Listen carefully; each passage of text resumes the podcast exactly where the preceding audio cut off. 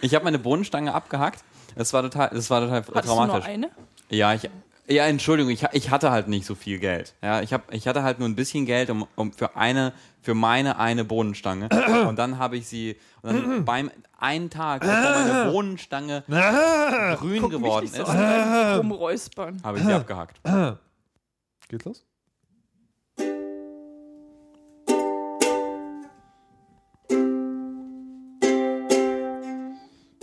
Das klingt dort irgendwie sehr traurig. Jetzt müsste schon einer was singen. Nein. Du singst normalerweise immer. Wir können nur rappen. Was? Ich kann, ich kann auch nicht rappen. Ich auch nicht, aber ich dachte ihr vielleicht. Na, mach mal.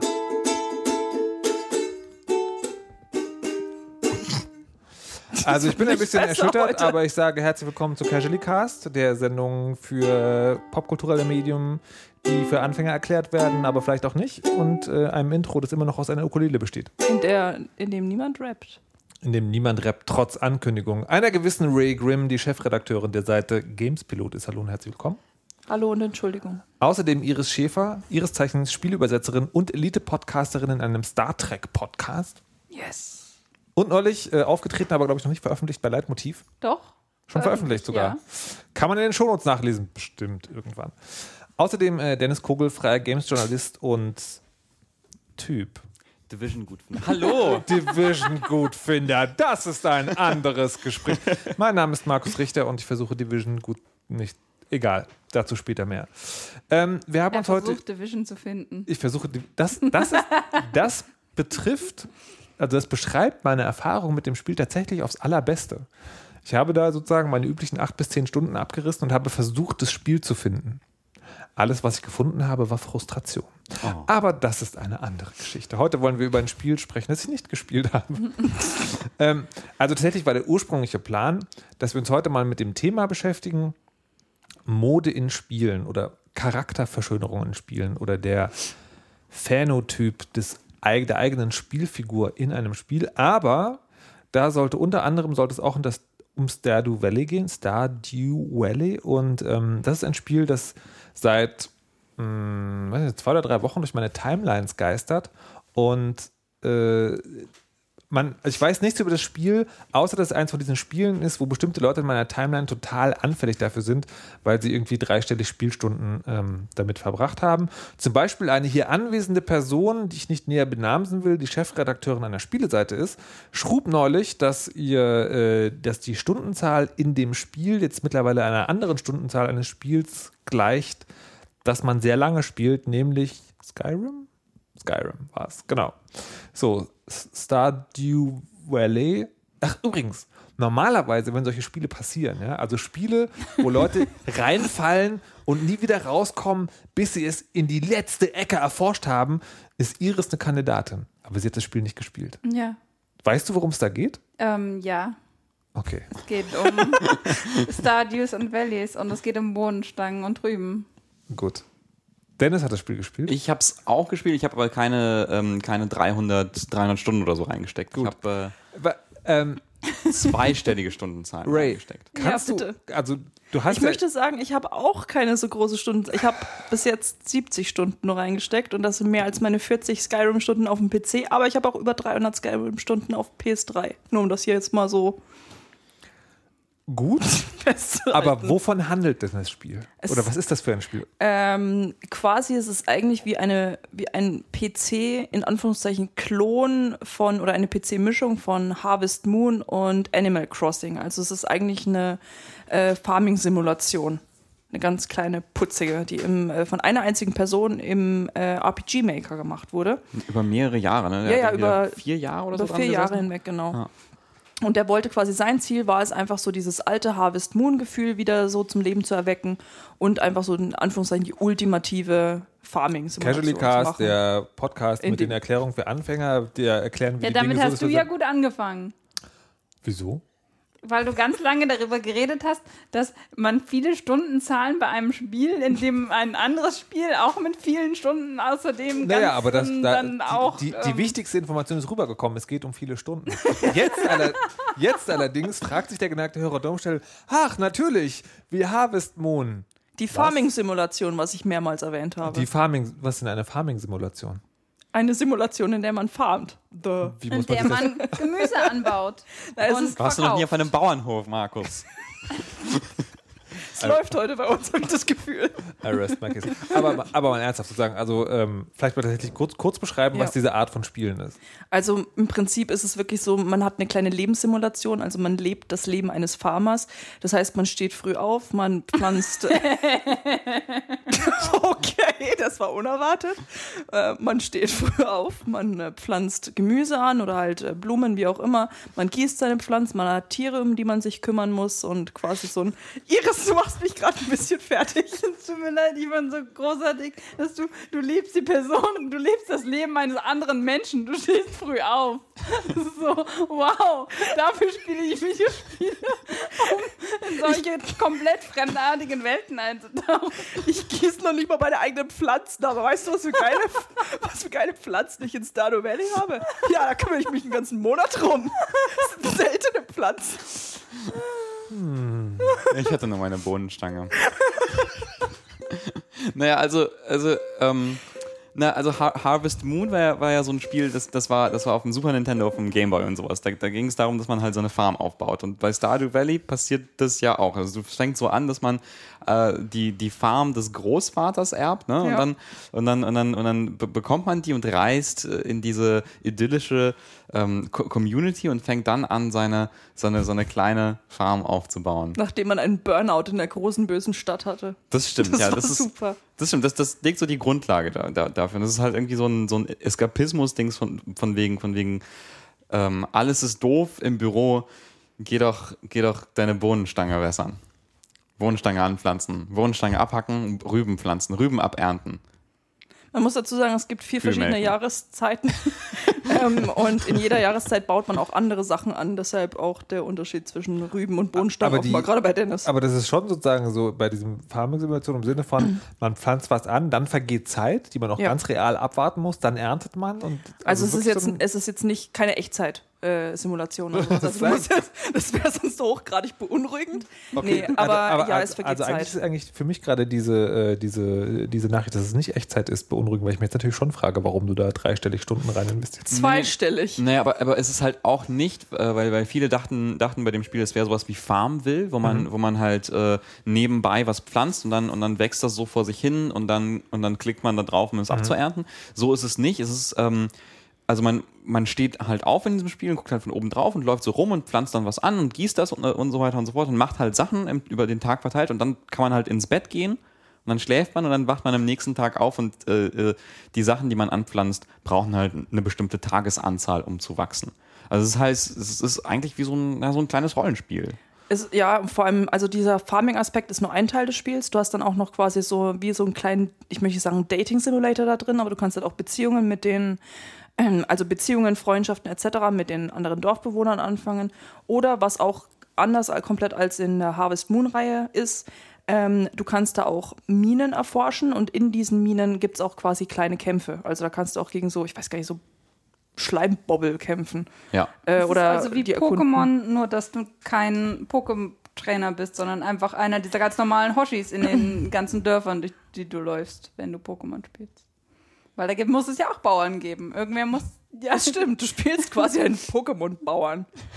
Ohne Pokémon. Ohne Ohne Pokémon. Pokémon. Aber es gibt Mit einen Kühen. Hund oder aber, eine Katze. Aber was ist die Faszination, da irgendwie zweistellig, also hoch zweistellig da Stunden rein? Ähm, es ist tatsächlich so, dass es für mich ein sehr, sehr, äh, weil ich habe mich das auch gefragt. Ich habe halt gedacht, ich guck mal rein, weil alle so davon geschwärmt haben. Und dann ist es alles eskaliert und so lässt sich ja viel in meinem Leben beschreiben. Ähm, und in dem Fall war es einfach so, es ist unglaublich entspannend. Also es ist wirklich so, wenn ich nach, äh, nach einem Tag, keine Ahnung, nach Hause komme, der anstrengend war, ist es für mich einfach unglaublich entspannend. Ähm, so eine Art von Spiel zu spielen, wo eben kein Druck ist, wo ich dann eben nicht, äh, wie bei, wenn ich mich irgendwie, keine Ahnung, auf einen Shooter konzentriere oder sowas, da muss ich mich konzentrieren. Das ist in dem Fall halt gar nicht so. Und was mir auch aufgefallen ist, dass ich glaube, dass das eine unglaublich gute Art von Depressionsspiel sein könnte. Also wenn es einem wirklich schlecht geht, dass man sich mit so einer Art von Spiel sehr, sehr gut äh, ablenken kann. Warum? Ähm, also Depressionen funktionieren ja bei oder sind für jeden ja irgendwie anders. Aber was mir aufgefallen ist, bei mir persönlich, ist, dass ich, äh, wenn es mir nicht gut geht, wenn ich so eine Phase habe, dann kann ich keine Spiele spielen, die mich emotional auf irgendeine Art und Weise anstrengen.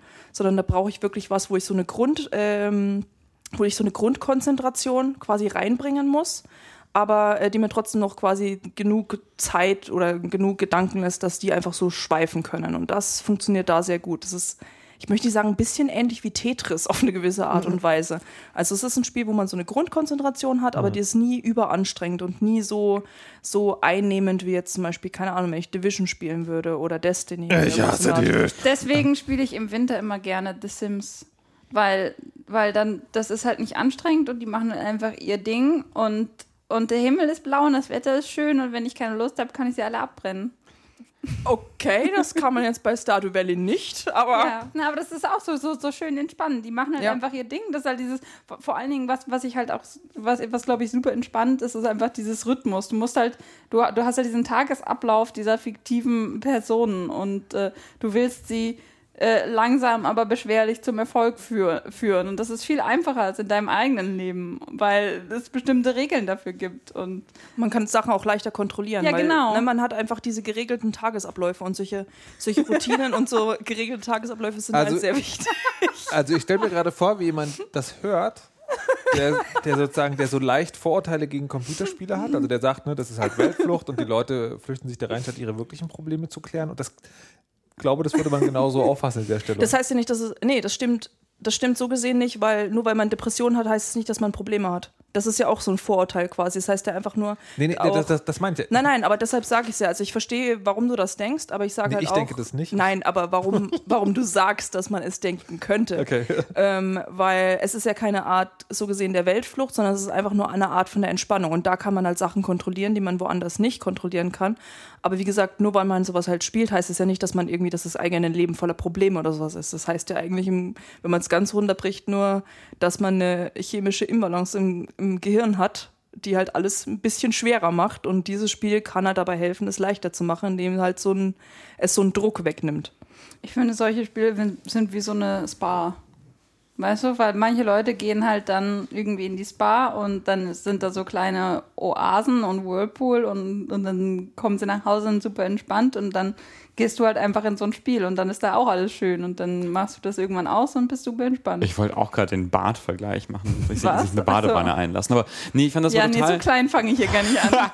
nee, ich fand das war auch total interessant. Äh, Ich meine, ich Stardew hatte. Valley gibt es auch ein Spa. Ich musste mich, ich musste mich jetzt nicht entspannen, als ich das gespielt habe, oder irgendwie, äh, oder hatte irgendwie das, das, das Gefühl, ich muss, äh, ich brauche irgendwas, um mich zu beruhigen. Aber ich fand das wahnsinnig schön, einfach zu gucken, dass da Dinge wachsen, dass da Dinge irgendwie nach und nach so entstehen und dass ich halt weiß, oh, okay, äh, jetzt lege ich mich schlafen und äh, am nächsten Morgen kann ich, kann ich meine Rüben gießen und hoffentlich nicht meine Bohnenstange abhacken und äh, dann, dann äh, äh, vielleicht, was, was nehme ich mir sonst vor? Ach, vielleicht gehe ich so ein bisschen weiter, weiter raus und hacke noch ein paar Bäume ab, um ein bisschen mehr Platz, Platz zu haben äh, und, und, und baue mir vielleicht noch irgendwas, weiß ich nicht, eine, eine Schmelze, um, um, um Edelsteine oder Steine ich weiß nicht, Metall zu schmelzen, wo, wofür Aber- auch immer. Es ist irgendwie also- schön, es wächst so langsam vor sich hin. Also das es ist quasi so die. Faszination des Spiels, dass das Leben berechenbar wird Ja. und nicht schief gehen kann. Ich glaube, ich glaube, Stardew Valley ist die beste Version von wie man sich Landflucht vorstellt. Weißt du, wenn man irgendwie so, ähm, man, man, also ich habe ich hab manchmal so das Gefühl, so, oh Mann, wäre das nicht schöner, wenn, wenn das, das, wenn man irgendwie einfacher leben würde so und das Leben, man irgendwie morgens aufstehen würde und dann macht man einen langen Spaziergang und es ist halt, weißt du, man macht halt irgendwie nicht so stressige Sachen, muss nicht dauernd Mails schreiben und mit Leuten kommunizieren, sondern macht so ein paar simple Sachen und vielleicht abends setzt man sich hin und schreibt ein paar Zeilen irgendwas und so. Und Stardew Valley ist irgendwie so, so das, in, also so quasi so die Idealform, also für mich, wie ich mir so eine, so eine, so eine weg aus der Stadt, ich lebe jetzt auf dem Land, alles ist schön vorstelle. Und die Leute sind nett. Das Aber es stimmt. gibt keine Lamas, oder? Gibt es Lamas? Ich Noch nicht. Ich weiß nicht. Es gibt drei Tiere, oder? Ja. So weit war ich noch gar nicht. Was ich aber auch spannend daran finde und was auch einer der Gründe ist, warum sich quasi bei mir so die Stundenzahl in die Höhe getrieben wurde, ist, dass da auch, das Spiel erklärt dir nichts und ähm, es hat auch ein paar Geheimnisse und ich finde die ansprechend genug, um denen auf die, äh, auf die Spur gehen zu wollen. Wie zum Beispiel, da ist halt so ein, so ein Community Center, Oh, das ja. ist heruntergekommen und äh, das erfährst du halt so vom, äh, vom Bürgermeister dort und dann bist du halt da drin und denkst, okay, Und das sind auf einmal sind da so kleine komische Bobbles, die aussehen irgendwie wie kleine Äpfel mit Augen. Und äh, die zeigen dir quasi so Mini-Sammelquests. Und da heißt halt, okay, sammel das und das zusammen, dann kriegst du eine Belohnung. Und du weißt eigentlich überhaupt nicht, was, was das jetzt alles soll, aber du möchtest es herausfinden. Und du kriegst halt immer, wenn du was Bestimmtes zusammengesammelt hast, kriegst du halt dann einfach eine Belohnung. Und was ich einfach gerade machen möchte, ist alles zusammensammeln und einfach das, dieses ganze Community Center wieder in Anführungszeichen herrichten und dann rausfinden, was hat es damit auf sich. Also es hat einfach so, so kleine Geheimnisse drin und du weißt nicht, was es ist, weil es, es hat halt einfach, teilweise hat es noch niemand erkundet und äh, das Spiel nimmt dich halt nicht an die Hand. Aber es ist halt auch nicht auf eine, auf eine schwere Art und Weise, weil oft, wenn Spiele das halt machen, wollen sie ja einfach nur unnötig schwer sein. Ähm, oder die halt auf jeden Fall eine andere Art von Herausforderung bieten, was auch vollkommen in Ordnung ist und auch sehr spannend sein kann. Aber hier, finde ich, hat es einfach so einen gewissen Charme. Also, was mir halt bei Stardew Valley immer auffällt, ist einfach ein sehr, sehr charmantes Spiel. Und es ist auch wirklich ganz anders. Ich habe früher nie Harvest Moon gespielt, weil ich die äh, Konsolen nicht hatte. Und ich hatte halt auch immer, oder ich habe in der Vergangenheit, wenn dann auch immer eher so anstrengendere Spiele gespielt, teilweise, ich möchte sagen brutalere Spiele, aber es ist wirklich mal was anderes für mich. Und das macht gerade auch einen bestimmten Anreiz aus. Hm. Ich frage mich ja trotzdem noch, also inwieweit sich das für mich auf Dauer unterscheiden würde von, äh, von so Farmville, Smartphone-Games, also wo man halt klickt und dann wartet man einfach bis. Und da spielst du ja A- nicht wirklich. Da pflanzt, also da hast du ja nur den, den Farming-Aspekt und du hast ja nicht wirklich, du hast ja nicht wirklich einen Charakter, mit dem du irgendwie eine Beziehung aufbaust und andere Personen in dem, in dem Spiel, also äh, Charaktere, mit denen du Beziehungen Also aufbaust. ja, aber die, ähm, also ich habe das manchmal bei Spielen, dass ich quasi, also bei- diesen Smartphone-Spielen ist es ja so, du klickst, dann wartest du drei Stunden, dann machst du die App wieder auf und klickst halt irgendwie was Neues. Und das, das ist sozusagen von vornherein klar, dass du da im Prinzip immer nur wieder einen einzelnen Knopf drückst und halt nicht spielst im eigentlichen Sinne. Und ich habe das manchmal äh, bei solchen Spielen, dass sich dieses Gefühl dann einfach später einstellt. Also, dass man, dass es irgendwann überschreiten so eine Spiele so einen Punkt, wie so einen Horizont, wo man hinten runterfällt und dann feststellt, ach naja, also eigentlich hast du die ganze Zeit nur irgendwie diese drei verschiedenfarbigen Knöpfe gedrückt, die machen, dass halt Tomaten wachsen oder Bohnenstangen oder. Aber das kannst du ja fast jedem Singleplayer-Spiel Das kann- irgendwann vorwerfen, wenn du es lange genug spielst. Genau, natürlich. Und die Frage ist sozusagen, hast du zu diesem Zeitpunkt so viel Spaß gehabt oder ist es rückblickend, dass man sich dann fragt, boah, jetzt habe ich halt irgendwie 40 Stunden eigentlich nur drei Knöpfe gekriegt. Also das, manchmal passiert mir das bei Spielen. Also World of Warcraft war ganz extrem so. Das habe das hab ich ja sehr lange gespielt und als, als dann sich aber dieses Tabellenkalkulationsgefühl eingestellt hat, hat das im Nachgang sozusagen alles entwertet. Das geht mir bei, bei Online-Rollenspielen immer noch so. Division ist total krass auch so. weil das ist, äh, weil es- also ne, quasi Spiele, die sehr repetitiv sind und dann zu nichts führen. Das äh, löst bei mir dieses Gefühl aus. Wie gesagt, hier ist es halt so, also momentan kann ich es ja doch nicht sagen, weil ich momentan immer noch das Gefühl habe, es führt mich irgendwo hin, weil ich es Ja. halt auch quasi immer noch nicht geschafft habe, ähm, einmal diese Community Center Aufgabe vollkommen zu lösen und halt auch, du schaltest auch erst nach und nach neue Bereiche zum Beispiel frei, weil Mhm. der Bereich, den du halt hast, der ist sehr gering, der ist nicht groß, also du kannst gar nicht groß irgendwas Ja. erkunden, außer die Minen. Und das hat bei mir aber auch sehr lange gedauert, weil ich mich an einer Stelle sehr dämlich angestellt habe und einfach den einen Mechanismus nicht gefunden habe. Also das war auch einfach meine Schuld. Ähm, und aber ich kann mir schon vorstellen, dass es danach auch, dass ich irgendwann den Punkt einfach habe, an dem ich dann einfach genug davon habe und das nicht mehr machen möchte und dann einfach irgendwas anderes spiele. Also ich habe jetzt zwischendurch auch wieder andere Sachen gespielt, aber das ist halt sowas, wo ich gemerkt habe, da kam ich da dann halt immer wieder, zum Beispiel abends oder am Wochenende, äh, kam ich dazu und ich habe es immer auf einem, auf einem Monitor laufen lassen, auf dem anderen lief irgendwas auf Netflix oder sowas. Das ist was, was man so schön nebenbei einfach machen kann, wenn man sich irgendwie so beschäftigen möchte, aber jetzt nicht irgendwie die größte Konzentration reinstecken will. Dafür ist das, finde ich, sehr gut geeignet. Und man kann darin seinen Charakter modisch ausstatten. Nehme ich zumindest, dass Dennis darüber reden wollte. Ja, also genau, also bei Stardew Valley ist es mir auch aufgefallen, weil dann da saß ich auch ähm, längere Zeit vor dem Charaktererstellungsbaukasten, der wirklich nicht besonders also ausgefallen ist. Man, kann, man darf äh, sich unterschiedliche, nee, darf man sich das Gesicht auswählen? Nee, das Gesicht bleibt, bleibt man darf aber sich Naja, einen es Bart so- reinkleben Es oder ist so so. pixelig, kannst du auch Ja. als Frauenbart tragen, das fand ich sehr schön. Das ist schön, das ist Das liebe ich, das mache ich immer, wenn das geht. Das ist so gut. und du kannst auch pink machen und alles. Also ich glaube, du konntest irgendwie, es ist so pixelig, du erkennst sowieso nichts, du erkennst ja auch keinen Jedes Mund Spiel, oder so. das mir erlaubt, als Frau einen Bart zu tragen, in dem Spiel habe ich als Frau einen Bart. Und das ist, äh, also es, ich liebe das, ich verstehe nicht, warum nicht jedes Spiel das macht. In, in äh, Sunset Overdrive habe ich einen fantastischen Vollbart. In, in Rock, äh, Rockband 4 habe ich auch einen fantastischen Bart. Das ist großartig. Das stimmt, ja. Ich finde das so traurig, dass In Rockband ist der lila. ja, ja, in Rockband habe ich einen lilanen Bart, einen das lilanen ist cool. Vollbart. Das ist unglaublich schön. Oh Und Gott, in- du bist so eine Art The Offspring? was?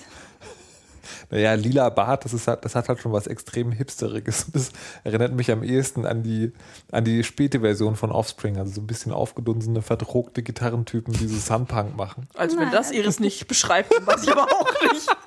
Nein, ich habe, ich habe eine, ein, eine hübsche Frau im T-Shirt mit langen lilanen Haaren und einem rauschenden lilafarbenen Vollbart.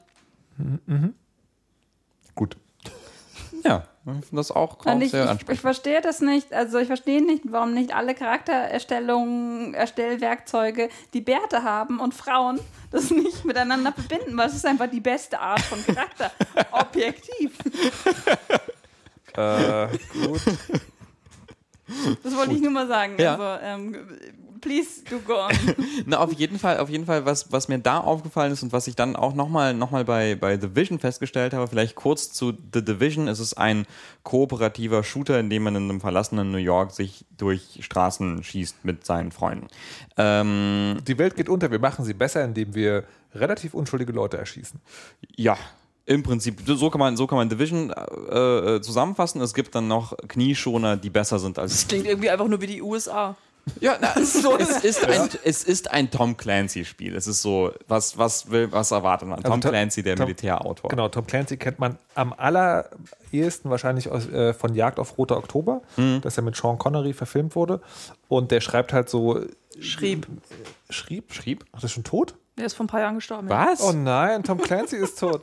Schrieb, äh, schrieb, ähm, Na toll, jetzt wollte ich mich so auslassen. Militär, Militäragenten, Nur weil er tot ist, heißt Terror, das nicht, dass er kein Arschloch war. Terror-Thriller und ähm, das gibt es gibt's auch Spielereien seit, äh, seit einiger Zeit, die halt entweder so sehr taktisch sind ähm, oder so Schleichshooter. Ja, und jetzt genau. gibt es halt The Division, was halt versucht, diese Genres zu verbinden mit dem Online-Rollenspiel-Shooter-Genre. Also im Prinzip ist es so eine Art Destiny, darüber haben wir schon gesprochen. Ähm, ja, also wo, wo es quasi, wo, wo Shooter McShooterson verbunden wird mit, du musst Zeit investieren, um zu leveln, um stark genug zu sein, um Gegner zu erschießen. Genau, na, auf jeden Fall, auf jeden Fall. äh, Die Meinungen darüber sind gespalten. Ja, ich habe also ich habe zum Beispiel irgendwie eine Woche lang, eine Woche lang das, das, das durchgespielt und irgendwie bis drei gespielt. Markus, du hast es.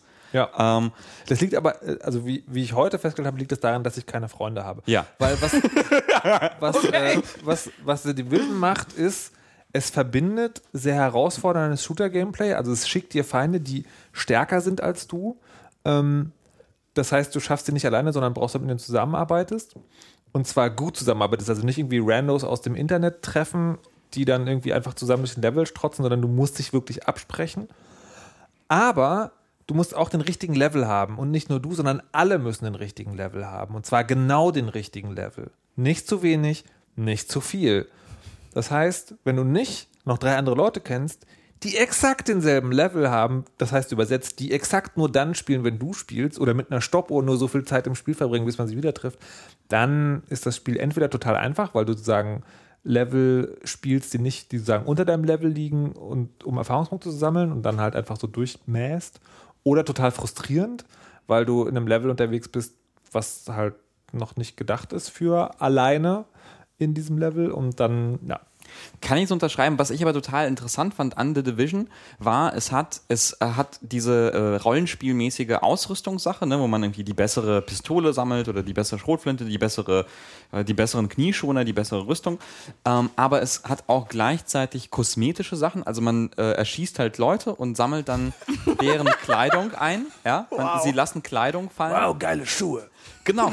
Und genau diesen Effekt hat es aber in Kämpfen. Ne? Le- Leute schießen dann irgendwie Flammenwerfer, Flammenwerfer, Todesleute ab und so. Und dann sagt jemand, oh, oh, da hinten, eine Hose ist gefallen, ich muss. Und sprinten halt los, so wie so, wie so irre, um, um so die Hose aufzusammeln, weil natürlich jeder einen hübschen Charakter macht. Also okay, nicht jeder, einige, Le einige, einige Leute ist es egal. Einige Leute tragen einfach eine Blue Jeans oder so eine Lederjacke und so, ja, egal, keine Ahnung, scheiß drauf.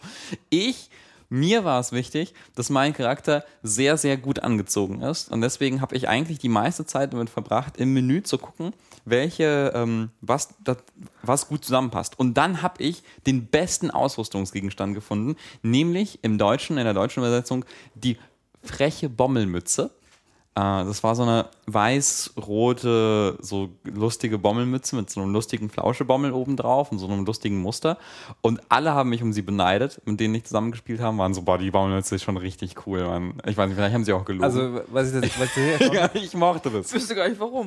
was ich tatsächlich erstaunlich finde, ist, äh, dass man so viel Energie darauf ver- verschwendet, möchte ich fast sagen, weil ich habe jetzt, ähm, wie gesagt, da auch ein bisschen gespielt ähm, und alles, was man findet, ist so Shades of Grey eigentlich. Das sind halt so, also The Division, das sind halt so Military-Leute, die halt auch military-mäßig aussehen. Und also alles, was ich an Klamotten habe, habe ich einmal komplett durchgecycelt. Man sieht halt wie ein Military-Typ aus. Ja. Der hat halt vielleicht eine Mütze, die anders, aber die ist halt ist also so, so gräulich. Nee, nee, genau. Und dann, das ist aber, also das ist Und du hast anscheinend die eine rot-weiße Mütze. Na die genau, anders das, also das, das war ja auch die Herausforderung, ne? in diesem zerstörten New York gute Kleidung zu finden, die gut aussieht. Ja? mein Gott. Nee, die, die Jacken zum Beispiel in diesem apokalyptischen New York, meistens so, so, so, so dicke Daunenjacken, die halt deine, deine, deine Körperform verdecken und so, oder halt so komische Militärsachen, so alles Ich gräulich. möchte echt beim Ende der Welt nicht in deiner Nähe sein, damit wir zusammenarbeiten. Nee, und dann, und dann hab, hatte ich halt irgendwann diese taillierte grüne Jacke gefunden und ähm, so eine, so eine Fünf-Sechstel-Hose, äh, äh, die dann die, die bunten Sneaker am besten zur Ich würde Geltung noch nicht mal eine 5 6 Hose erkennen, wenn ich sie sehen würde. die Hosenbeine sind ein wenig zu kurz. Ja, herzlichen Dank, Markus. Das, was, was, was das alles nochmal mehr verschärft, dein Wahnsinn gerade, ist, dass währenddessen deine Brille irgendwie verrutscht Oh ist und du einfach unglaublich asynchron bist und dann davon erzählst von deiner, was war das? Fünf-Sechstel-Hose. Ich wollte gerade sagen, Wie, wie also unterscheidet sich eine Fünf-Sechstel-Hose von einer Vier-Fünftel-Hose? Das ist das war eine gute Frage. Äh, du, eine durch ähm, eine, du- eine ist kürzer, eine Maßeinheit. Weiß ich nicht. Ähm, äh, nee, aber worüber ich eigentlich reden wollte, nicht die, das war nicht die 5 Sechstelhose, sondern ob ihr das auch macht oder kennt in, in, in Spielen. ähm, macht ihr das auch bitte, sagt, dass ihr das auch ja, macht. naja, nein, weil mir das, weil mir das so oft so, so oft geht in Spielen, dass ich halt versuche, den, den Charakter, den ich spiele, oder die Gruppen, die ich spiele, äh, so auszustatten, dass sie halt besonders hübsch oder cool oder was auch immer aussehen. Irgendwie, also für mich ansprechend. Und dann ärgere ich mich auch meistens so sehr, wenn, sagen wir mal, irgendwie die Rüstung, die besser, die besser, also die statistisch besser ist, die spielmechanisch besser ist, die mich mehr schützt vor dem Drachenfeuer oder was auch immer, dann aber aussieht wie, wie, wie Arsch, mit doofen Zacken oder sowas und halt einfach nur so super, super, na, halt aussieht wie so ein Gaming-PC. Also mit so Leuchtdioden. oder. Aussieht wie ein Gaming-PC. Aber das ist ja, äh, das ist ja tatsächlich bei, ähm, bei Division ganz gut gelöst, weil die, weil die relevanten Sachen, sozusagen, also die halt Rüstungsschutz und sowas geben, sind halt so kleine Knieschoner oder Handschuhe. Und die Sachen, die halt sozusagen schick machen, sind, äh, also Jacken und Hosen haben halt sozusagen keinen spielrelevanten Wert. Ja. Und ähm, deswegen, und das ist aber sehr selten in Spielen. Also Diablo hat das, glaube ich, auch gemacht. Genau, man, da konnte man, ähm, da konnte man Gegenstände verzaubern. ja, nicht, nicht alle sozusagen, aber wenn man so bestimmte mächtige Gegenstände gefunden haben, die irgendwie cool aussahen, dann konnte man, ähm, konnte man dieses Aussehen quasi dann auf andere Gegenstände drauflegen, die irgendwie bestimmte Spielwerte hatten. Und Ich glaube, World of Ich hab- Warcraft war auch tatsächlich auch so, ein- auch so ein Fall, wo man irgendwann, äh, wo man irgendwann ein, äh, äh, irgendwann gab es da so eine Spielmechanik, wo man quasi alle Gegenstände so verzaubern konnte, dass sie aussehen wie andere Gegenstände. Also Ja. könntest du zum Beispiel die beste Rüstung der Welt tragen, aber sähst aus, als würdest du ein Smoking tragen. ja, Ja, das ist, das ist ja, bei, bei MMOs ist das ja grundsätzlich so eine Sache, dass ähm, gerade gerade auch, ähm, wenn du dann einen weiblichen Charakter spielst dann sind die ganzen super hochgelevelten Sachen, äh, dann wirst du halt immer nackter und Das nackter. stimmt, ja. Und dann musst du die, dann, dann musst du die transmogrifieren, damit die aussehen wie Anfängerrüstung, damit du wieder was anhast. Ja! Und, Oh Gott. ja. Also- ja, aber das, das, ich, ich denke, das ist schon, das ist schon wichtig. Ich fand bei, bei Guild Wars fand ich es immer ganz, ganz nervig, wenn ich irgendwie coole Sachen hatte und dann hat alles super zusammengepasst. Da habe ich irgendwann ähm, ein besseren, besseres Item gefunden und das hat dann nicht mehr zum Gesamtstil gepasst. Ja! So und ich meine, man konnte die da halt jederzeit neu einfärben und so und dann ging es wieder. Aber gerade wenn man halt irgendwie ein Set hatte und es passte alles perfekt und dann hat man plötzlich so ein bisschen einen anderen, anderen Rockteil oder so und sieht dann nicht mehr so toll aus. Das ist, ähm, Ja. Also ich habe ähm, tatsächlich am meisten mir Mühe gegeben. Also bei Rollenspielen ist es bei mir tatsächlich meistens so, dass ich das nur mache, äh, oder beziehungsweise, dass ich halt die coolen Rüstungen sehen halt auch irgendwie immer gut aus. Und manchmal finde ich halt was, dass sowas so gut aussieht, dass ich dann warte, bis ich was wirklich ganz doll Besseres finde, bevor ich es austausche. Aber wo ich das eher mache, ist, ähm, wenn ich, wenn ich so eine, eine ganze Truppe fordere. Also das letzte war bei, bei XCOM. Ähm, da habe ich tatsächlich mir die Mühe gemacht, also sowohl die Charaktere einzeln als auch sozusagen so einen, so einen Paint-Job, also die, die auf eine bestimmte Art und Weise einzufärben, dass jetzt so, okay, das sind halt äh, die gelb-schwarzen. Ich mag halt diese Farbkombination gelb-schwarz sehr gerne. Und äh, bei Dawn of War habe ich das auch gemacht. Da habe ich, also das ist ein Strategiespiel, ähm, und da habe ich mir auch ähm, so eine ganz bestimmte Rüstungsfärbung ausgesucht, die ich dann halt allen irgendwie angezogen habe.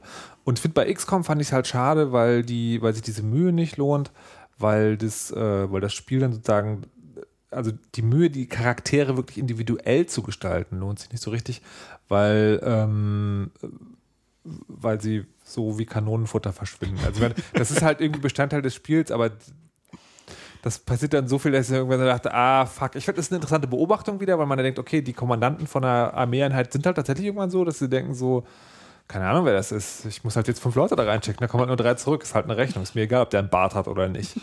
Ja, ich Ähm, finde, es kommt doch immer aufs Ist ein, Spiel ist ein drauf bisschen schade. an. Und total. Also, das, Na, also ob es sich, ob es sich lohnt oder, oder ob es etwas ist, was du verfolgst. Ähm, ja. Genau, bei XCOM ist es halt so, das Spiel tut am Anfang so, das lohnt sich total, weil dann hast du diese Charaktere, du hast eine Bindung dazu und dann verlierst du vielleicht mal einen und das ist total dramatisch. Und dann fängt man das an und dann irgendwann kommt man an einen Punkt, wo halt die Leute sterben wie die Fliegen und dann denkt man so, nee, das ist aber auch egal. Da muss ich halt nicht mehr. Und beim ähm, und bei Einzelcharakteren habe ich es, wie gesagt, nie gemacht, weil es diese Mechanik noch nicht gab, dass man sich konzentrieren kann auf, ich möchte jetzt dieses Outfit haben, unabhängig von den Werten. Also ich glaube, wenn sowas nochmal kommt, so ein Skyrim oder sowas, wo das möglich ist, da werde ich dann nochmal, würde ich tatsächlich nochmal gucken, dass ich den gelb-schwarzen Postboten irgendwie. Ich glaube, bei Starbound ist es möglich, wenn ich mich jetzt nicht täusche. Starbound. Das ist dieses äh, Ja. quasi, es wurde immer so als Terraria im Weltraum. Terraria war, dann wurde immer als äh, Das wollte ich auch 2D-Minecraft beschrieben.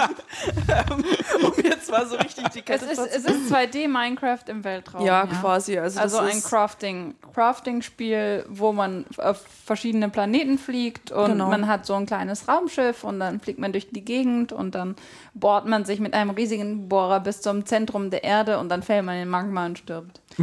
das fasst sehr gut zusammen. Da konnte man das halt auch machen. Da konntest du halt auch quasi so zwei Schichten anziehen. Eine, die quasi so dein, so die Rüstung war, so ein Status, äh, die Statuswerte hat und eine, die einfach wirklich rein kosmetisch war. Ich habe die kosmetische Layer aber immer dazu gebracht, weil du hast ja ein beschränktes Inventar.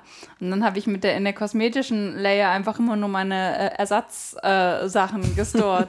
weil zum Beispiel, ähm, es gibt ja auch Temperatur äh, in, in, in Starbound und dann gibt es halt irgendwie Planeten, die unglaublich kalt sind oder so. Und dann habe ich halt immer in der kosmetischen Layer meine, meine Winterausrüstung und in der, in der normalen Layer meine Rüstung und dann wechsle ich das immer je nach Bedarf. Oder Ja. halt, wenn du irgendwie so unter Wasser atmen Zeugs brauchst. Das finde ich Genau. übrigens tatsächlich noch einen sehr interessanten Fakt. Und da gab es, ähm, das hat bei World of Warcraft zum ersten Mal gesehen, und da war das nicht möglich durch das Spiel selber, sondern es gab so eine Zusatzsoftware, die man installieren konnte, die das möglich gemacht hat, dass man Outfits festlegt, die man dann sozusagen auf Knopfdruck austauschen kann. Und das finde ich tatsächlich, also was äh, das letzte, was so war, war Fallout 4, so Postapokalypse, verstrahlte Riesenskorpione, strahlen Zombies und ab und zu aber auch menschliche Siedlungen. Und natürlich sozusagen, solange man in diesem Ödland unterwegs ist, ist man halt irgendwie so panzerstarrend, alles hat so irgendwie so ein, sieht aus wie, man hat sich so ein äh, Auto-Kofferraumklappe mit Gepäckträger auf den Rücken geschnallt und hat halt so eine riesige, fiese Rüstung und dann hat man aber auch so einen Anzug, der halt ein bisschen schön aussieht und so einen Hut, der fesch ist und muss aber, also ich meine, das User-Interface von Fallout 4 ist sowieso eine Katastrophe. Das kommt dazu. Und da muss man aber hingehen und dann muss man halt jeden einzelnen Gegenstand einzeln austauschen. Und da, das finde ich aber, das würde die Charakterbindung auch erhöhen, wenn man sagen könnte, okay, dieser Charakter hat irgendwie so zwei oder drei verschiedene Garderoben für verschiedene Anlässe. Social und Strahlenskorpione. Social Strahlskorpion. Ähm, und könnte das dann tauschen. Und das, das fehlt, glaube ich, tatsächlich auch. Also das würde es auch ähm, machen. Oder dass man es vielleicht sogar automatisch macht. Halt, wenn du eine Stadtgrenze überschreitest, dann ziehst du halt automatisch deinen schicken Anzug an und verstaust die Rüstung in deinem Rucksack. Oder? Aber Ich bin da so da war auch das. Problem, dass du bei der Rüstung, dass die ja auch quasi so verdammt schwer war, dass du die quasi gar nicht tragen konntest mit den ganzen Mist, den du sonst dabei hattest in Fallout. Also so ging es mir immer. Ich hatte halt immer diese schwere Rüstung an, ähm, hatte halt drunter meistens noch irgendein normaleres Outfit. Und das Problem war, wenn du das ablegen wolltest, dann war es so, dass du ja die Rüstung dann quasi ins Inventar gepackt hast und dass die so beschissen schwer ist, dass du dann einfach nur noch dich im so. Schneckentempo Ah. bewegen konntest. Und das hat mich wahnsinnig gemacht. Deshalb hatte ich halt, egal wo ich war, musste ich die quasi anlassen. Aber hier könnten vielleicht die Management-Skills zu tragen kommen, die du bei Stardew Valley angemacht hast, dass du dein Gepäck so managst, dass es nicht so schwer ist, wenn du die Rüstung nicht trägst. Das ist nicht möglich. Ich brauche zu viele Sachen aus. äh, Ich bin so einer von diesen krankhaften Hordern in. Oh äh, Gott, ja, ich auch. Das ist äh, mein großes Ziel in Fallout. ist es ja noch immer, das perfekte Baumhaus zu bauen. Das Problem ist aber, dass die erste Siedlung, in der ich das versucht habe, die habe ich sonst so großartig gepimpt, weil ich mich erst um alle anderen gekümmert habe, dass mein eigenes Baumhaus nicht mehr groß genug werden konnte. Oh nein. Markus, das ist unangebracht. Oh nein. Nee, auf jeden Fall finde ich das war so interessant. Also ich finde es interessant, A, dass das in immer mehr Spielen möglich wird, dieses ganze Outfit-Ding für den Charakter zu machen. B, dass das durch die Bank, also dass das, das war eigentlich auch so meine Erfahrung beim Division-Spielen, dass das Leute durch die Bank interessiert hat, jetzt egal, ob das, ob das Frauen oder Männer waren. Sondern me meistens sagt man so, naja, Frauen interessieren sich sowas für. Auf Und es ist so, nein, du hast da, du hast da vier Typen, vier Typen äh, irgendwie äh, Ende 20, die über Bommelmützen und, und Hosenlängen sprechen und, und äh, von ihren, von ihren super Todesagenten, äh, während sie, während eigentlich Flammenwerfertypen auf sie zurennen. Das ist so, ja, aber sehe ich jetzt gut aus? Ich weiß nicht. und, und, und ich finde das halt äh, schön, wenn das irgendwie mehr, mehr supported wird, mehr unterstützt wird in Spielen, dass das irgendwie zugelassen wird, ohne dass man dann Abstriche macht. Also dass man mit, dass die Bommelmütze, die schöne, keinen Einfluss hat darauf, dass man schlecht schießt oder, oder besser oder schlechter schießt Ja. oder sowas. Das finde ich halt, ähm, finde ich wichtig. Was ich großartig finde, ist gerade bei, äh, bei den Bioware-Spielen und bei den äh, Dragon Age-Spielen, das sind ja immer ganz, ganz furchtbare Hüte. Und ich habe das Gefühl, dass das ist quasi so wie der, wie der Running Gag der ganzen Community, dass die Hüte immer so scheiße aussehen. Und ich denke, dass die Entwickler das als, äh, als Herausforderung sehen, in jedem Spiel noch schlimmere Hüte zu machen. Weil das ist, ohne Witz, mit jedem Spiel werden die absurder. Das ist schon, ich meine, allgemein, was die da rausgebracht haben, im letzten Spiel auch so, da hast du das Gefühl, dass die irgendeiner von den Entwicklern, ich weiß nicht, ob die da einfach Dartpfeile werfen auf irgendein Board. Da war dann auch bei den Waffen, man hatte dann mal einen Käse oder einfach so ein großes Käseschild oder dann hatte man so ein, so ein Hammer, der gleichzeitig ein Schinken war. Und dann einfach noch diese, diese gigantische ich glaube, die waren einfach sehr hungrig. Aber der Hammer, Ja. der Hammer, der in Schinken war, ist natürlich eine Anspielung auf Roald Dahl, wo es äh, die Geschichte gibt, dass, äh, dass jemand erschlagen wird von einer stumpfen Keule und seine nun Witwe lädt den Kommissar ein auf ein Stück Lammkeule, das sie, die sie gerade frisch äh, zubereitet hat. Die halt vorher gefroren war und damit hat sie ihren Mann erschlagen. Dum, dum, dum. Wow. Ja, ähm, ja. Noch Fleisch ist Mord. Okay, so kann man das Gespräch über Mode in Spielen auch beenden. Mit Fleisch ist Mord. Gut, äh, apropos, ich möchte jetzt über was reden, was, ähm, also nee, erstmal, liebe Hörerinnen und Hörer, wir würden gerne von euch natürlich auch wissen, ob ihr eure Charaktere anzieht oder ob es euch scheißegal ist, wie die aussehen. Bitte in die Kommentare. Und ich hätte jetzt gerne ähm, dieses Ding, was hier auf dem Tisch liegt, das ist etwas, darüber wollen wir schon seit drei Folgen oder so sprechen. Ray ruft dann immer, ich weiß aber nichts darüber, obwohl ich weiß, dass ich es total geil finde. Sie Herzlichen Dank. twittert auch drüber. Ja, es ist ja Ähm, auch ganz großartig. Und es geht, es geht um. Lumberjanes. Lumberjanes ist ein Comic, das mittlerweile alle kennen, außer mir.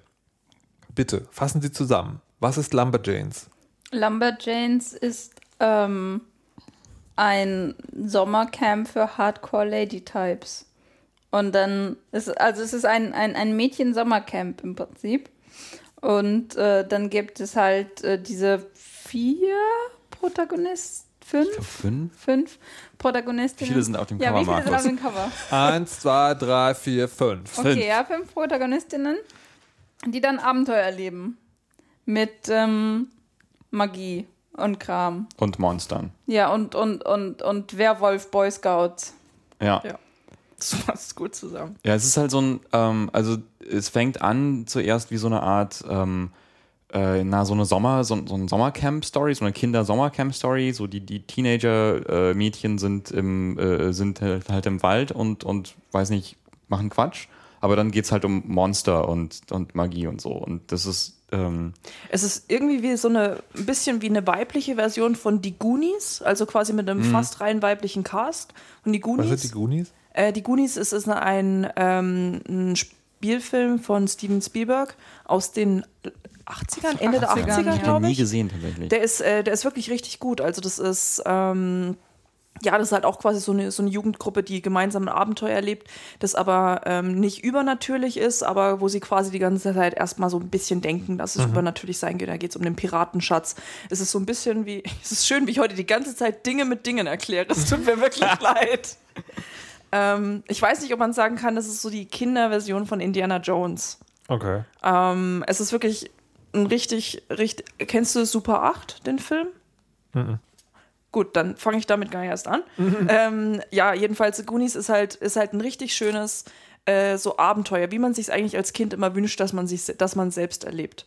Und ich finde, Lumberjanes trifft genau diesen Nerv. Also hat bei mir das zum Beispiel, äh, zumindest getroffen, weil ich es halt schön fand, weil das irgendwie so, das ist das, wenn man denkt, okay, ich gehe ins Sommercamp, das ist genau das, was man erleben möchte eigentlich, weil man hat da, man hat einfach so eine Gruppe von jungen Mädchen, die haben so einen Zusammenhalt, also da ist jetzt irgendwie keine Zickerei oder sonst irgendwas, man geht nicht auf diese typischen Klischees ein, äh, die man halt bei so Preteens, wie die halt so, nur so Teens, Preteens, wenn die zusammenkommen, dass das, dass es irgendwie da wäre, sondern man hat einfach eine Gruppe von Freunden und die erleben halt zusammen einfach ein Abenteuer und das bei denen ist es halt zufällig übernatürlich.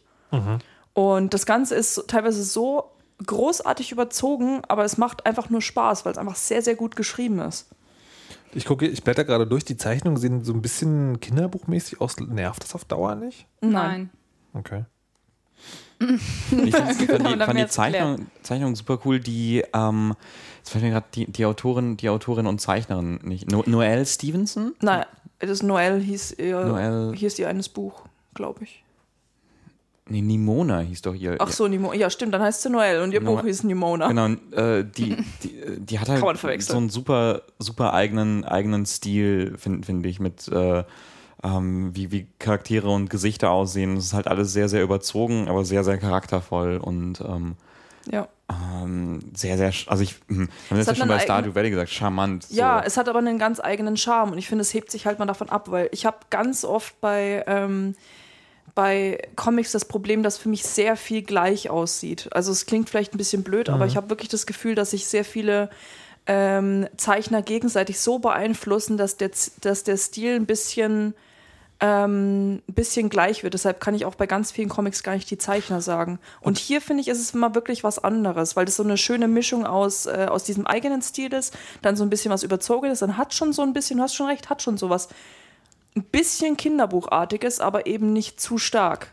Und das finde ich sehr, sehr schön. Ich finde, es ist auch abwechslungsreich genug, weil es halt, ähm, nee, es ist nicht immer alles gleich, gleich gezeichnet und auch die, die Charaktere unterscheiden sich, je nachdem, wie es gezeichnet ist. Ja. Und was ich ganz großartig finde, ist, dass die, ähm, dass die ganzen Hauptcharaktere, äh, dass die eigentlich, ähm, also das, das, was du gesagt hast, dass die diesen bedingungslosen Zusammenhalt haben, die sind halt Freunde. Äh, und gleichzeitig sind die aber auch super unterschiedlich. Und jeder hat halt seine ganz eigenen Skills. Und das finde ich ganz, ganz großartig, weil jede Herausforderung, die sie haben und die sie meistern müssen, ähm, kommt eigentlich immer darauf zurück, dass, äh, dass, dass die, die Skills, die Fertigkeiten, die Möglichkeiten, äh, das Wissen, das irgendeiner der Charaktere hat, äh, gefragt ist. Ne? Und dadurch, dadurch ähm, schaffen sie halt alles, was sie schaffen, weil sie alle da sind und weil jeder von ihnen was Eigenes kann. Und sie sind halt alle, äh, also die, die sehen halt auch alle sehr unterschiedlich aus und haben, haben halt ihre eigenen Interessen. Und äh, manche Sachen können halt manche gar nicht. Zum Beispiel haben sie dann dieses Bootsabenteuer. Und ich glaube, eine traut sich auch überhaupt zuerst gar nicht, gar nicht aufs Boot. Und ähm, ja, und, und, und eine ist ganz gut in Mathe und, und so weiter und so die fort. andere Und- kann, die andere kann, kann, kann gegen Steinstatuen Arm drücken gewinnen und so weiter. Genau. genau, und da, dadurch, dadurch ähm, ist halt immer eine andere Person gefragt, um dann irgendwas zu lösen. Und das, das hat halt diese schöne Metapher, dass es halt, dass man gemeinsam eben stärker ist und dass, dass jeder zählt, dass halt jeder irgendwas hat, was wichtig ist zu irgendeinem Punkt. Mich hat das auch sehr stark an Adventure Time erinnert, Ja. vom, vom Ton her. Also dieses, dieses ähm, äh, Adventure Time, so eine Cartoonserie, auch ein Comic, äh, wo es um einen magischen Hund und einen Jungen geht und dann erleben sie magische, verrückte Abenteuer in einem Zauberland. Das ist sehr, sehr abgedreht. Es ist teilweise auch sehr düster und grotesk. Ähm, und da ist es aber auch so, dass man, dass man nie, äh, dass eigentlich am Anfang jeder Episode gar nicht klar ist, was alles passieren kann. Und dann passieren einfach alle möglichen Dinge, die aber irgendwie mit der Welt konsistent sind.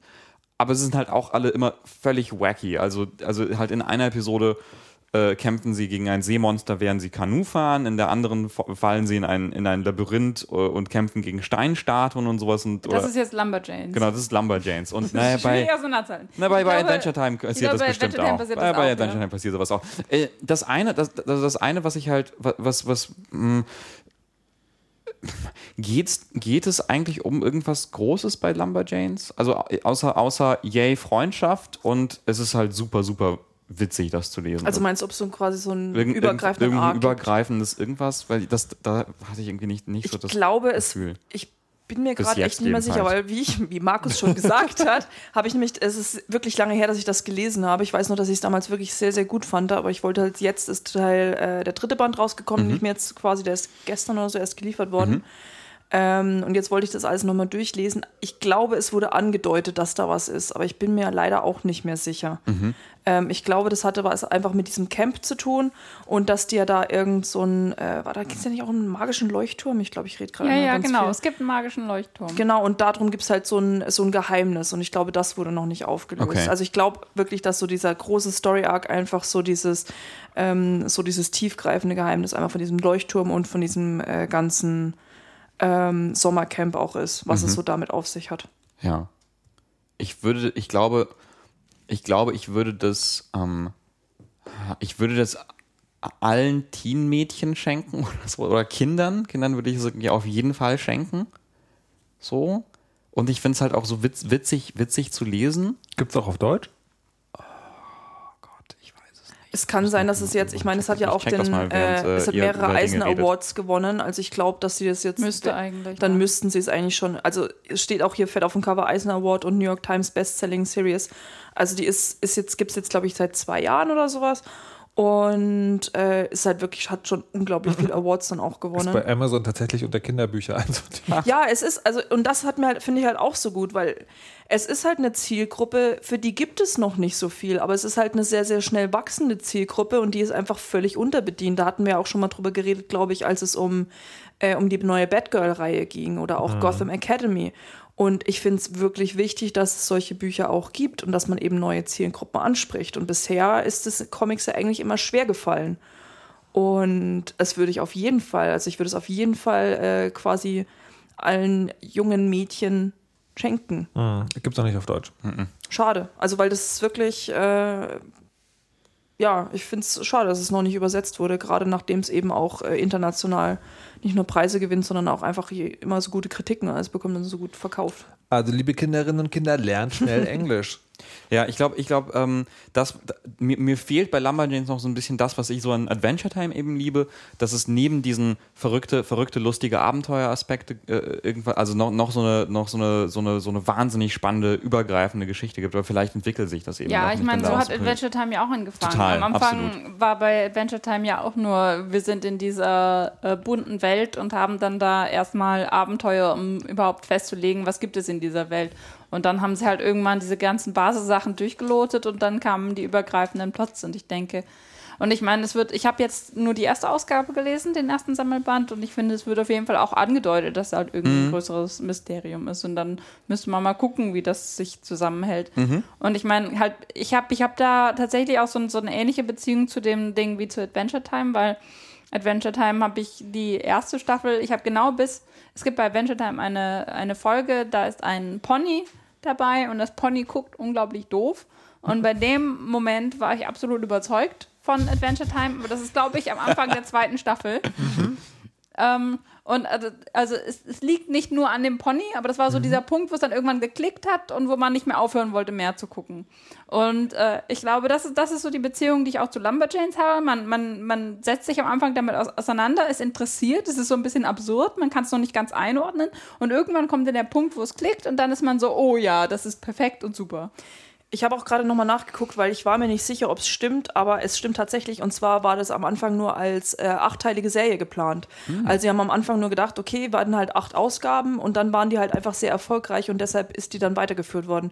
Also ich glaube, das erklärt hat auch, warum man am Anfang eben nicht so den übermäßigen Plot hat.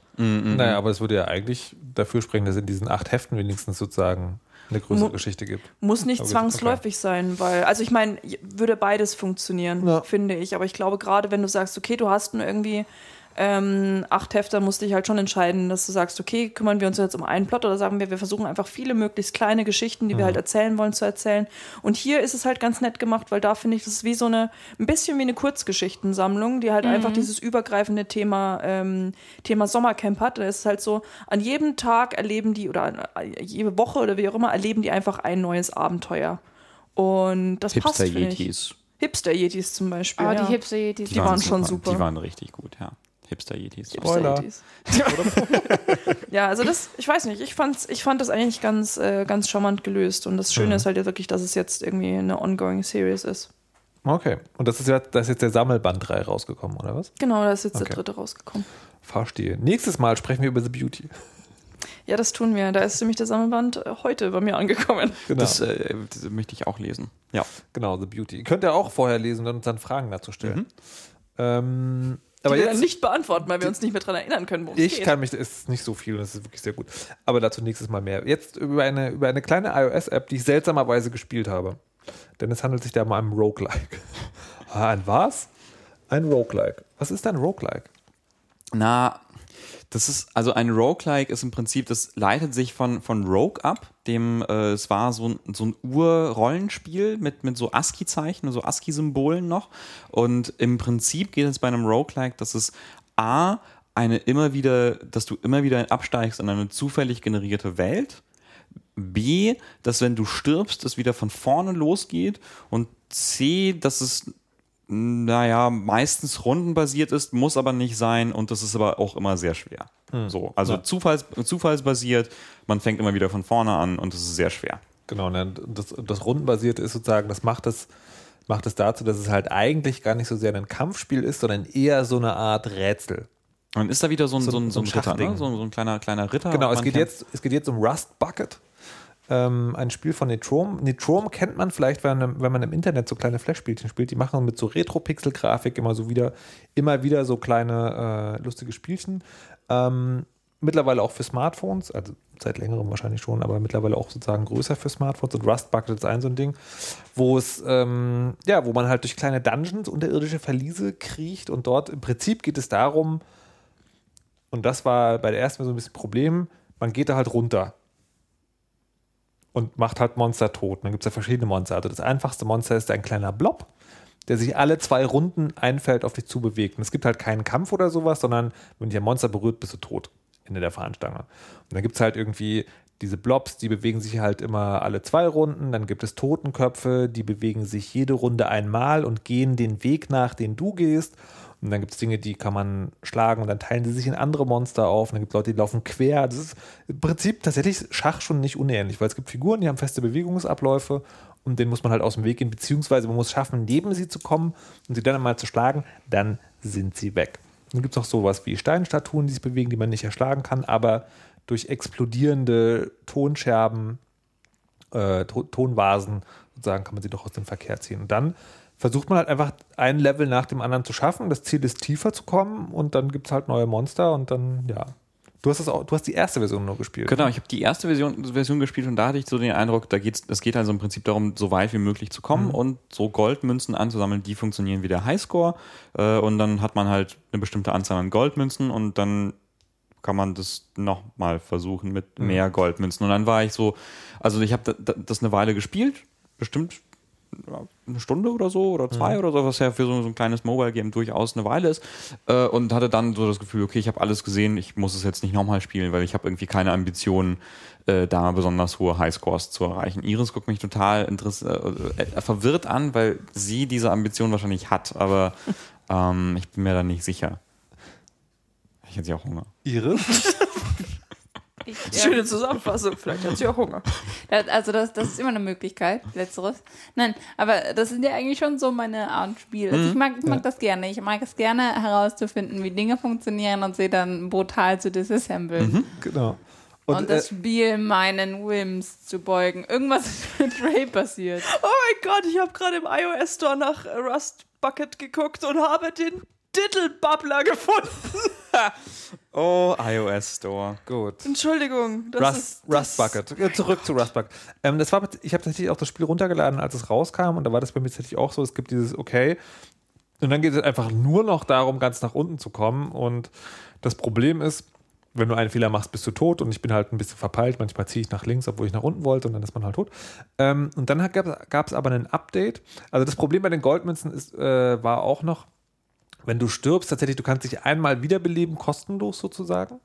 Und dann kostet eine Wiederbelebung 5, danach 10 und danach 20 Goldmünzen. Ähm, was sehr, sehr viele. Du findest pro Stockwerk im Prinzip eine, wenn du nicht Glück hast und vielleicht zwei findest. Ähm, das heißt, das war sozusagen nicht so eine richtige Option. Ähm, und nach dem Update haben sie A, das eingeführt, also die Goldmünzen behält man über das Spiel. Also das heißt, du kannst beim nächsten Mal, wenn du keine Goldmünzen ausgibst, dann behältst du sie sozusagen und kannst sie beim nächsten Mal ausgeben. Und es gibt jetzt Waffen. Also man kann sozusagen Dinge kaufen, also die muss man im, in dem Dungeon dann auch finden, dass man sozusagen, also normalerweise ist es so, wenn das Monster neben dir steht, kannst du es schlagen. Und jetzt gibt es halt so eine Sachen wie, du schlägst nach vorne und nach hinten oder du schlägst drei Felder nach vorne, was übrigens nicht nur ein Gewinn ist, weil man schlägt immer drei Felder nach vorne, wenn da etwas ist, was zerstört werden kann. Das kann auch eine Vase sein, die man eigentlich noch taktisch einsetzen will. Ähm, und, äh, und ich habe das Gefühl, es gibt, man kann mehr, man kann mehr Goldmünzen finden als vorher. Weil, äh, weil es ist jetzt tatsächlich so, dass ich das Gefühl habe, wenn du sozusagen gut genug bist, dann kannst du, kannst du ja quasi, wenn du immer, wenn du 10 oder 20 Goldmünzen hast, hast du ein Leben dazu. Und ich habe jetzt das Gefühl, du kannst wirklich, ähm, kannst wirklich sozusagen da lang gehen und ähm, halt einen Highscore suchen und hast das aber sozusagen, hast nicht nur dieses eine Leben, sondern kannst sie erspielen dass du nochmal mehr bekommst. Und das finde ich äh, wirklich sehr gut. Und seitdem spiele ich das wieder regelmäßiger. Und kann das wirklich empfehlen, weil das halt echt auch so ein, so ein kleines Spiel ist für, für unterwegs, für die S-Bahn, was auch immer. Und man, wenn man sozusagen, entweder ist man halt gleich tot oder man kann es halt später dann auch weiterspielen. Das ist wirklich, wirklich sehr, sehr gut. Und was mich halt wundert ist, ähm, dass ich ganz viele Leute kenne, so wie Iris, wo ich denke, immer wenn solche Spiele rauskommen, reden die darüber und spielen das dann und, und sagen mir, warum spielst du das nicht? Das ist total geil. Ähm, und bei diesem Spiel spielt es irgendwie keiner. Und ich frage mich, warum. Hm. Ist vielleicht so ein bisschen untergegangen. Weiß nicht. Hm. Vielleicht, äh, vielleicht war es, war es auch einfach wirklich dieses, dieses, dass die erste Version keinen so, keinen so großen Andrang gefunden hat, Hm, äh, weil das äh, vielen wahrscheinlich vielleicht so ging wie mir, dass sie dann dachten, okay, gut, dann habe ich da, verstehe. Ja, okay. ist halt auch keine große Herausforderung oder so. Genau, ähm, außer dass man das versucht, halt länger zu schaffen und dann und es fehlt ein, ein Progressionssystem Ja. oder sowas Ja. Art. Progressionssysteme sind das Wichtigste. Also was, die, was tatsächlich auch, ähm, auch. neben Bommelmützen. Neben Bommelmützen. tatsächlich, mittlerweile hat es auch 30 Singleplayer-Level, die jetzt Ah, nicht okay. sozusagen so eine Art Quiz-Funktion haben. Also Mhm. es gab in der ersten Version gab es 10 Level, die das Tutorial waren. Und das ist mit den 30 Leveln, die klären auch, wie die Waffen funktionieren so, aber du hast im Prinzip 30 Level Puzzle und ähm, das macht auch einfach Spaß, die einfach nur zu spielen. Man kann das, glaube ich, umsonst machen. Man zahlt 5 Euro, wenn man die Werbung weghaben will. Was ich okay finde Ja. für das Spiel. Genau, Rust, spielt Rust Bucket. Vor allen Dingen, wenn ihr Roguelikes mögt, spielt Rust Bucket sagt mir hinterher, warum es so, warum es so wenig gespielt wird. Vielleicht habe ich ja irgendwas übersehen und das ist total doof. Oder man mag es nicht, wenn man Roguelikes mag. Das Ja, ist immer sehr gut, wenn man was übersehen hat und dann ist es erst doof. Also man muss dich darauf hinweisen, damit du es auch ja nicht magst. Ne? Das ist wichtig. Naja, so, aber sowas gibt es ja tatsächlich. Also dieses, was ich vorhin beschrieben habe, also den Effekt kannst du auf mehrfache Art und Weise geben, dass du ein Spiel eine ganze Weile spielst und dann passiert irgendwas, was dir sozusagen den, äh, die, die bereits gemachte Spielerfahrung vergällt. Wir hatten ja auch schon drüber geredet in der letzten, vorletzten, vorvorletzten Episode. Da hatten wir auch drüber geredet, über wenn der Schöpfer von etwas problematisch ist, ne? Und sich das, also so ging es mir auch dann, dass ich zum Beispiel dann nicht mehr auf äh, das Werk zurückblicken konnte, ohne das halt im Hinterkopf zu haben, was, was ich persönlich ja auch schade finde. Aber passiert halt. Du meinst, in Wirklichkeit sind die Leute von Netrom Sklavenhändler? Und ich habe es noch nicht mitbekommen. Garantiert sogar. Oh mein Gott, wie konnte das geschehen? So, eine Stunde ist rum. Wollen wir jetzt noch ein Thema anschneiden oder soll ich mal zur Ukulele greifen? Ich würde ja noch super gern über The Magician sprechen. Wie schnell kannst du das? Ähm, Nee, also es ist schon, ähm, schon ohne die Ukulele im Anschlag. ohne, ohne die Ukulele im Anschlag. Ich, ich würde würd nur gerne drüber sprechen, weil es ist so, so ein bisschen so eine Herzensangelegenheit. Es ist ähm, eine, eine Serie, die gerade läuft. Äh, auf, Haben wir darüber nicht schon mal gesprochen? wir haben sie kurz erwähnt. wir haben sie Ah, kurz okay, erwähnt, letzte verstehe. Folge, dass wir darüber sprechen wollten. Deswegen Okay, wollte ich nochmal tatsächlich darüber sprechen. Nächstes Mal ist dieses Thema The Beauty. Genau. Ähm, und zwar ist es eine äh, äh, Serie, die gerade läuft auf Sci-Fi in den USA. Man kann sie in Deutschland ähm, nirgendwo so richtig gucken. Also sie läuft nicht irgendwo.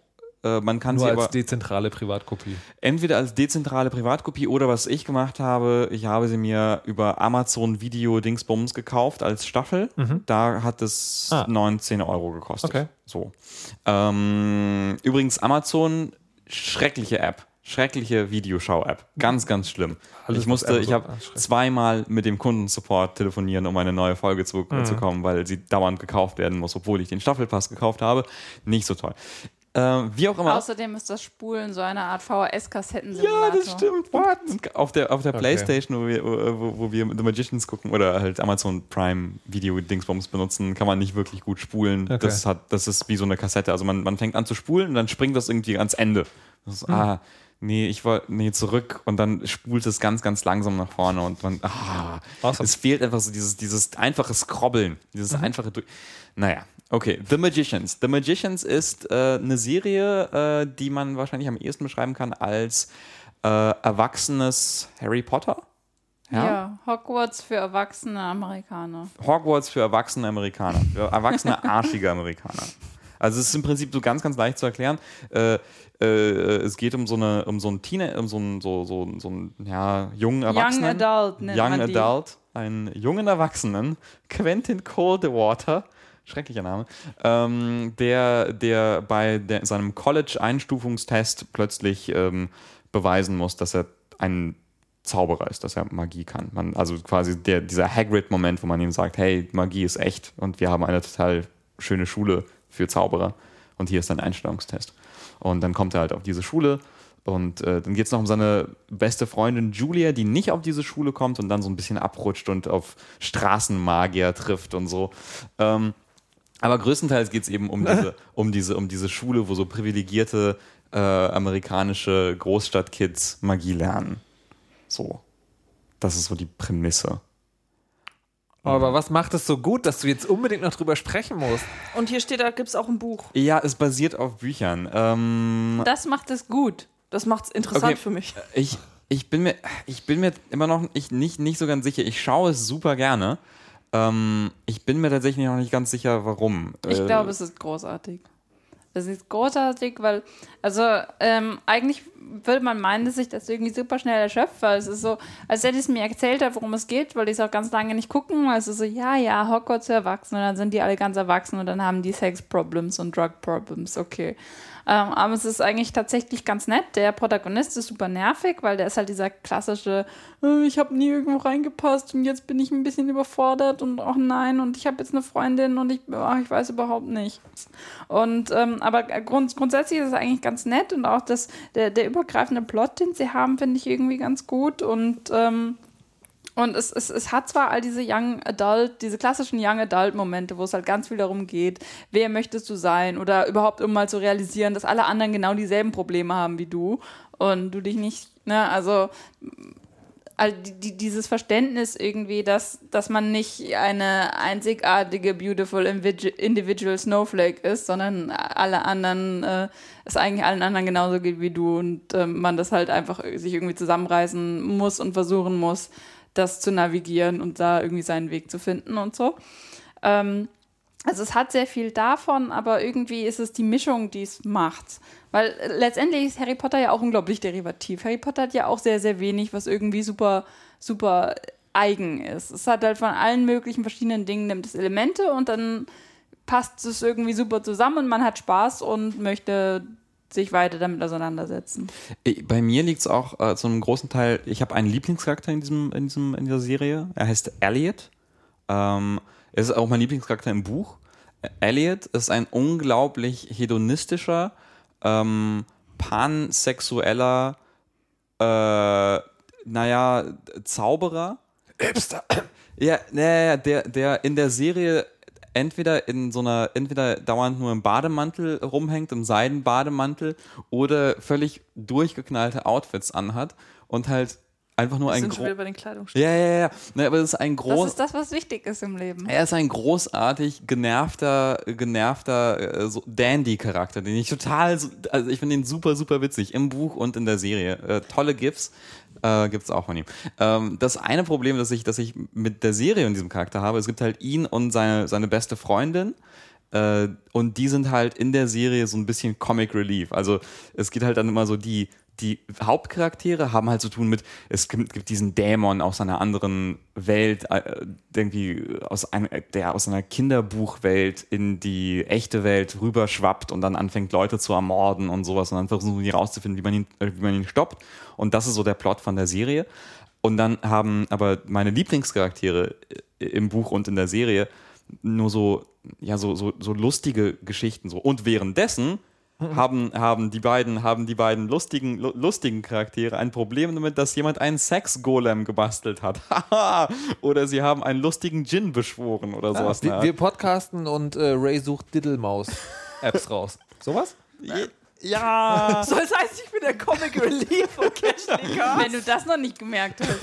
Das ist genau. Ähm, erschütternd und wahr. aber äh, aber äh, äh, äh, trotzdem trotzdem viel viel äh, viel viel Cooles dran. Ähm, sehr äh, interessante Sachen. Was ich sehr interessant finde noch, ähm, warum ich so sehr daran hänge, ist, ist die Bücher. Es gibt halt die Bücher, äh, drei Teile gibt es davon. Lev Grossman heißt der Autor. Aber Buch, Buch, nicht Comic. Buch, Buch, nicht Comic.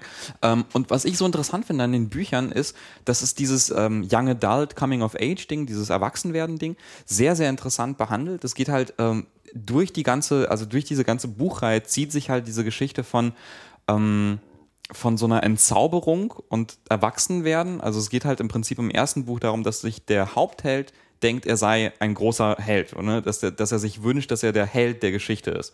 Und dann findet er raus, das ist alles nicht so toll. Das ist, das ist echt alles nicht so geil. Leute sterben, Leute werden verletzt, äh, Gefühle sind kompliziert und man, man kommt irgendwie nie so unbeschadet aus dieser ganzen Sache raus. Im zweiten Buch geht es dann darum, dass er unbedingt irgendwie was Großes erreichen möchte in seinem Leben und am Ende klappt das irgendwie auch alles nicht. Und im dritten Buch ist er 30 und hat sich damit abgefunden, dass es okay ist, einfach nur ein Lehrer zu sein an seiner alten Schule und vielleicht einfach so ein bisschen im stillen, Kämmerlein so an Sachen zu arbeiten und sowas. Und ich finde das irgendwie so schön, diese, diese Geschichte von wegen, oh Mann, ich bin, ich werde bestimmt der Allerbeste sein in allem. Und dann merkt man so, nee, weißt du, ach, es ist alles okay. Die Welt ist kompliziert und schwierig und, und das ist alles nicht so einfach und, und andere Leute sind auch toll. Und vielleicht bin ich, vielleicht bin ich einfach nicht der große Held, der, der ich dachte, dass ich das werde. Und Als du mir gesagt hast, also als du gerade gesagt hast, du möchtest der Allerbeste sein, hast du mir leider sofort einen Pokémon. Pokémon, ja. Ja, nicht nur.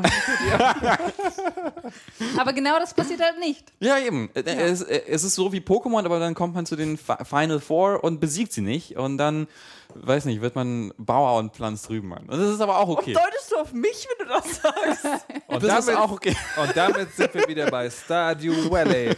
Ich würde noch kurz eine letzte Frage stellen. Äh, Buch und dann Serie oder Serie dann Buch? Mm, mm, ich finde die Bücher immer noch, immer noch besser. Wenn die Bücher, Ja, das heißt aber, das beantwortet die Frage einmal noch nicht. Äh, ich würde ich würde vielleicht sogar tatsächlich eher, eher das Buch zuerst lesen. Vor allem, weil es äh, in den späteren Serienfolgen so ein paar Sachen gibt, die in den späteren Büchern auftauchen und groß, groß, groß, groß, lang und breit erklärt werden und in der Serie gar nicht. Und so ganz, ganz knapp und man versteht gar nicht, was da los war. Verstehe. Ja. Erst das Buch, dann die Serie. Falls ihr eine andere Meinung habt, schreibt es in die Kommentare. So, damit kommen wir zum Ende dieser Sendung. Casually Cast, neunte Folge. Ich bedanke mich bei Iris Schäfer, Spielübersetzerin und Elite-Podcasterin für Star Trek. Yes. Bei Ray Grimm, Comic Relief und Chefredakteurin. ist ist euch aufgefallen, dass man beide Sachen mit CR abkürzen kann? Das ist kein Zufall! Und Dennis Kogel, Spielejournalist Dankeschön. Mein Name ist Markus Richter. Ich spreche im Mikrofon und kann nie aufhören, es sei denn, ich spiele Ukulele. Multitaskingfähig, du kannst beides.